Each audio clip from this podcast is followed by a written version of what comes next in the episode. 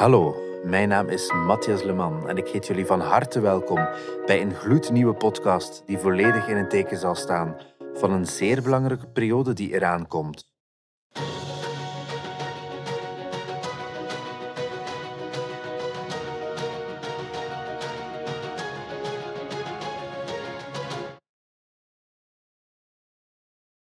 Hallo en welkom bij alweer een nieuwe podcast van Achter de politieschermen van Europa. De podcast van de dienst Internationale Politiesamenwerking van de Federale Politie. Deze podcast staat volledig in het teken van het aankomende Belgisch voorzitterschap vanaf 1 januari 2024. We nemen jullie mee achter de schermen van de vele Europese dossiers die de federale politie zal opvolgen tijdens deze belangrijke periode. Blijf zeker luisteren terwijl we ons verdiepen in de complexe wereld van de Europese politiek en veiligheid. We geven je diepgaande informatie, deskundige analyses en unieke inzichten in wat er echt gebeurt achter de schermen van de Europese instellingen. Vandaag is dit de laatste podcast van 2023 en dat wil ook zeggen de laatste podcast voor de start van het Belgisch voorzitterschap van de EU op 1 januari. Er liggen nog heel wat belangrijke dossiers op de Europese plank, dus België mag zich opmaken voor een stevige zes maanden. Het belangrijkste zal zijn sterk beleidswerk afleveren, dossiers afronden en de veiligheid in Europa uiteindelijk verbeteren. Vandaag hebben we onze eerste gast die we zullen interviewen, de eerste van vele gasten die er de komende periode nog aankomen. We verwelkomen vandaag Bart Doge, diensthoofd van Knowledge Management van de dienst Internationale Politiesamenwerking. Bart was in charge bij de vorige keer dat België het voorzitterschap op zich nam in 2010. Dus uh, hij is de ideale eerste gast van deze podcast. Bart, vertel eens ter introductie, wat is een EU-voorzitterschap eigenlijk? Wel, eerst en vooral is het een uh, inspanning van lang adem. Het voorzitterschap loopt van uh, eh, 1 januari tot uh, 30 juni 2024. Maar we zijn eigenlijk al begonnen met de voorbereidingen vanaf 2021. We zijn begonnen met te kijken wat er zou als inhoud kunnen aangeboden worden. Maar ook per definitie zijn we ook gaan kijken naar uitbreiding, naar capaciteit, budget en logistiek die we voor deze oefening gaan nodig hebben. Ten tweede is het ook een zaak van uh, coördinatie. Coördineren intern de federale politie uh, met de verschillende projecten uh, en werkgroepen, maar ook met onze externe partners, zoals de taskforce. Maar ook, want daar gaan we straks nog op terugkomen, vermoedelijk, namelijk ook met hotels, restaurants, vergaderzalen enzovoort. Om je enkele cijfers mee te geven, we hebben momenteel 16 evenementen buiten de Raad van de Europese Unie op vijf verschillende locaties. Dat betekent 1100 deelnemers, 28 dagen evenementen, 2200 diners, 1800 lunches en vertaling en zo verder. Ehm, en een klein detail. Uh, we zijn het voorzitterschap aan het begin van het jaar. Dat wil zeggen dat de voorzitterschap van zes maanden is en niet de voorzitterschap van vier maanden. Ja, maar wat uh, een indrukwekkende cijfers. Dus echt wel een hele organisatie. En waarom is eigenlijk zo'n voorzitterschap belangrijk voor ons land? En ook voor de federale politie. Welke rol speelt de politie eigenlijk uh, hierin? Ik denk dat de eerste minister al uh, uitgelegd heeft waarom het belangrijk is voor ons land. Uh, ik zal proberen te benadrukken waarom dat het belangrijk is voor de, de federale politie. En dat gaat over reputatie. we krijgen een sturende rol in het kader van de operationele politiesamenwerking. We gaan in die zes maanden toch iets meer impact gaan kunnen leggen op de besluitvorming in de verschillende Europese werkgroepen. We gaan dus met andere woorden onze stempel drukken of op wat er in die zes maanden in Europa begint. En uh, niet te onderschatten is de rol van het voorzitterschap in de verschillende werkgroepen en raden van bestuur. Uh, dat gaat heel, uh, heel belangrijk zijn voor ons. En speciaal, ehm, het is een speciaal voorzitterschap omdat we aan het einde van de legislatuur van de commissie gekomen zijn. Dus met andere woorden, uh, we gaan veel dossiers moeten afhandelen die nu nog op de plank liggen. Uh, dat betekent ook dat we het begin van ons voorzitterschap uh, veel met trilogen gaan bezig zijn. En de andere kant van de medaille is, en dat is de grote tegenstelling met 2010, dat we nu weinig ruimte hebben voor eigen, eigen initiatief. Oké, dus ja, wel enkele voor- en nadelen. Uh, je hebt het al daarnet gezegd, uh, of toch verwezen naar premier De Croo, die, het, uh, die de, allee, de, de, aandachtspunten heeft vastgelegd. Hij heeft vorige week het programma voorgesteld van het Belgisch voorzitterschap. En als we naar dat politionele luik kijken, dus meer bepaald over justitie en binnenlandse zaken, daar valt toch het een en ander op. het voorzitterschap wil de drugshandel aanpakken. De strijd tegen terrorisme staat ook hoog op de Belgische agenda, maar ook mensenhandel en alle vormen van georganiseerde criminaliteit. Ja, dat is. En ook zeker ook het bestrijden van seksueel misbruik van kinderen. Dat zijn toch thema's die niet min zijn. Is dat wel allemaal haalbaar om in zo'n korte periode van zes maanden daar enige vooruitgang in te boeken? Ehm, de tijd zal het uitwijzen, maar ehm, het is eigenlijk logisch dat we een aantal grote dossiers op, uh, op ons programma hebben. Uh, niet te vergeten, België is de uitvinder van de Europese beleidscyclus, wat nu Impact noemt. Uh, dus met andere woorden, daar hebben we in analogie met ons Nationaal Veiligheidsplan hetzelfde gedaan, maar op Europees niveau. Dat wil zeggen dat een aantal prioriteiten naar voren komen uit die, uit die cyclus, die we dan natuurlijk ook gaan volgen in ons programma.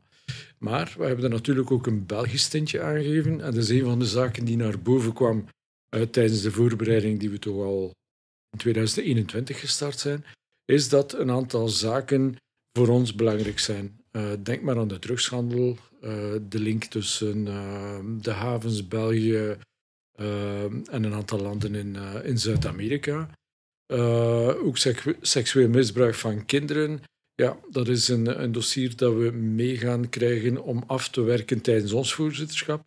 En de andere vormen van georganiseerde criminaliteit, ja, die komen eigenlijk allemaal voor uit die beleidscyclus.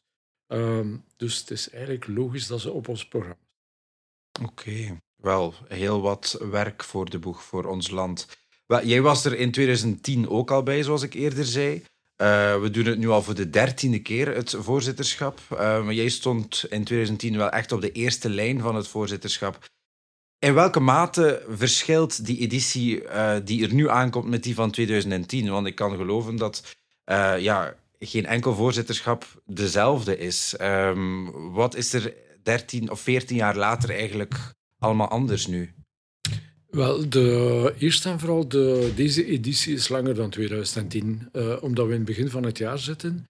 Uh, als je in de laatste periode, de laatste zes maanden van het jaar zit, heb je eigenlijk maar vier maanden, omdat juli en augustus alles, alles stil ligt. Dus dat is een groot verschil. Dus wordt het een inspanning die eigenlijk iets langer gaat duren uh, en de druk veel hoger is, omdat er veel meer vergaderingen plaats van vier vergaderingen hebben we minstens zes vergaderingen per maand voor elke werkgroep.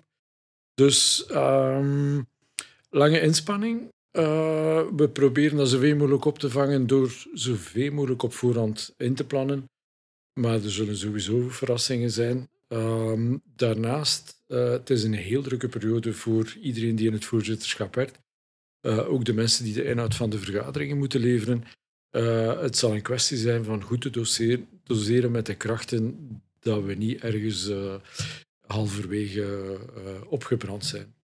En het andere grote verschil met 2010, dat net na het verdrag van Lisbon was, is dat we nu omwille van het einde van de legislatuur, dat we nu zo goed als geen eigen initiatieven kunnen brengen, eigen projecten, dat we nu het eigenlijk gaan moeten hebben van eigen accenten en afwerken van dossiers uh, die er nu nog grote dossiers die nog op de plank staan.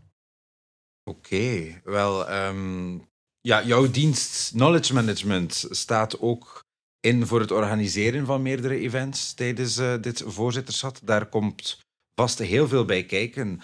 Naar welk evenement kijkt u eigenlijk het meest uit? Uh, naar het laatste.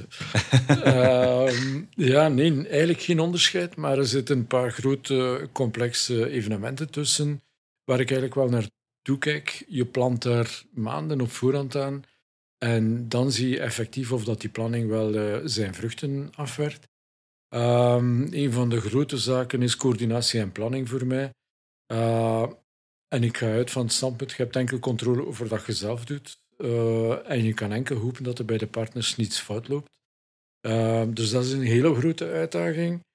Um, En voor België, voor de politie dan, we kunnen scoren op internationaal gebied. En dat is altijd goed voor onze reputatie. En daar doe ik het voor, daar doen wij het voor, denk ik. In 2010 eh, werd ons uh, voorzitterschap gezien als een model voor de volgende landen. Uh, en we hebben toen ook de tour van Europa gedaan met dit, met dit model, om dat model te gaan uitleggen. het was het mooiste compliment dat we ooit konden krijgen. En we zijn veel gekopieerd. Ehm, omdat onze planning, onze organisatie, onze communicatie, de visuele identiteit was gewoon een plaatje dat af, af was. En Vandaar dat we het overal gaan voorstellen zijn als het model.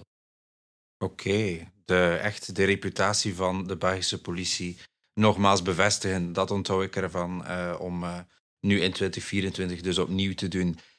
Uh, wel, laatste vraag eigenlijk.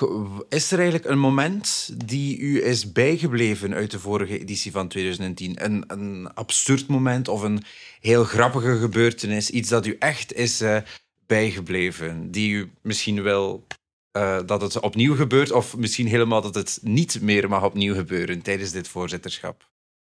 Um, er zijn altijd foutjes, um, maar het, het, belangrijkste is, uh, van die foutjes is hopen dat niemand ze gezien heeft. En meestal zijn wij het eigenlijk die ze wel zien, omdat wij zodanig in detail in die planning gaan zijn dat het voor ons uh, zichtbaar is. Voor de rest uh, is er maar eigenlijk één boodschap. Uh, het is teamwork. En er zijn vele uh, momenten geweest van een lach en een traan. Uh, heel veel. Waarvan de mensen die in 2010 meegedraaid hebben nog altijd willen terugkeren. omdat het zo'n leuke ervaring was. Het was heel hard werken, keihard werken.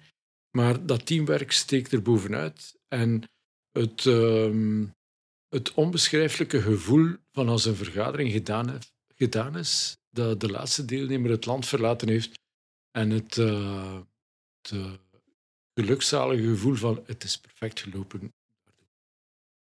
Oké, wel hopelijk heel veel zo'n momenten uh, tijdens het volgend voorzitterschap. Wel, Bart, dankjewel om onze eerste gast te zijn in deze podcast over het Belgisch EU-voorzitterschap. Zoals ik al eerder zei, zullen we de komende weken nog meerdere gasten ontvangen.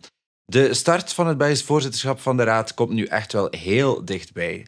Wij gaan nu even in kerst- en nieuwjaarsmodus en zijn er voor jullie terug vanaf 12 januari 2024 met uw gloednieuwe podcast waarin een interessante gast zijn kennis en kunde zal delen over het Belgisch voorzitterschap van de EU. Tot dan en fijne feestdagen.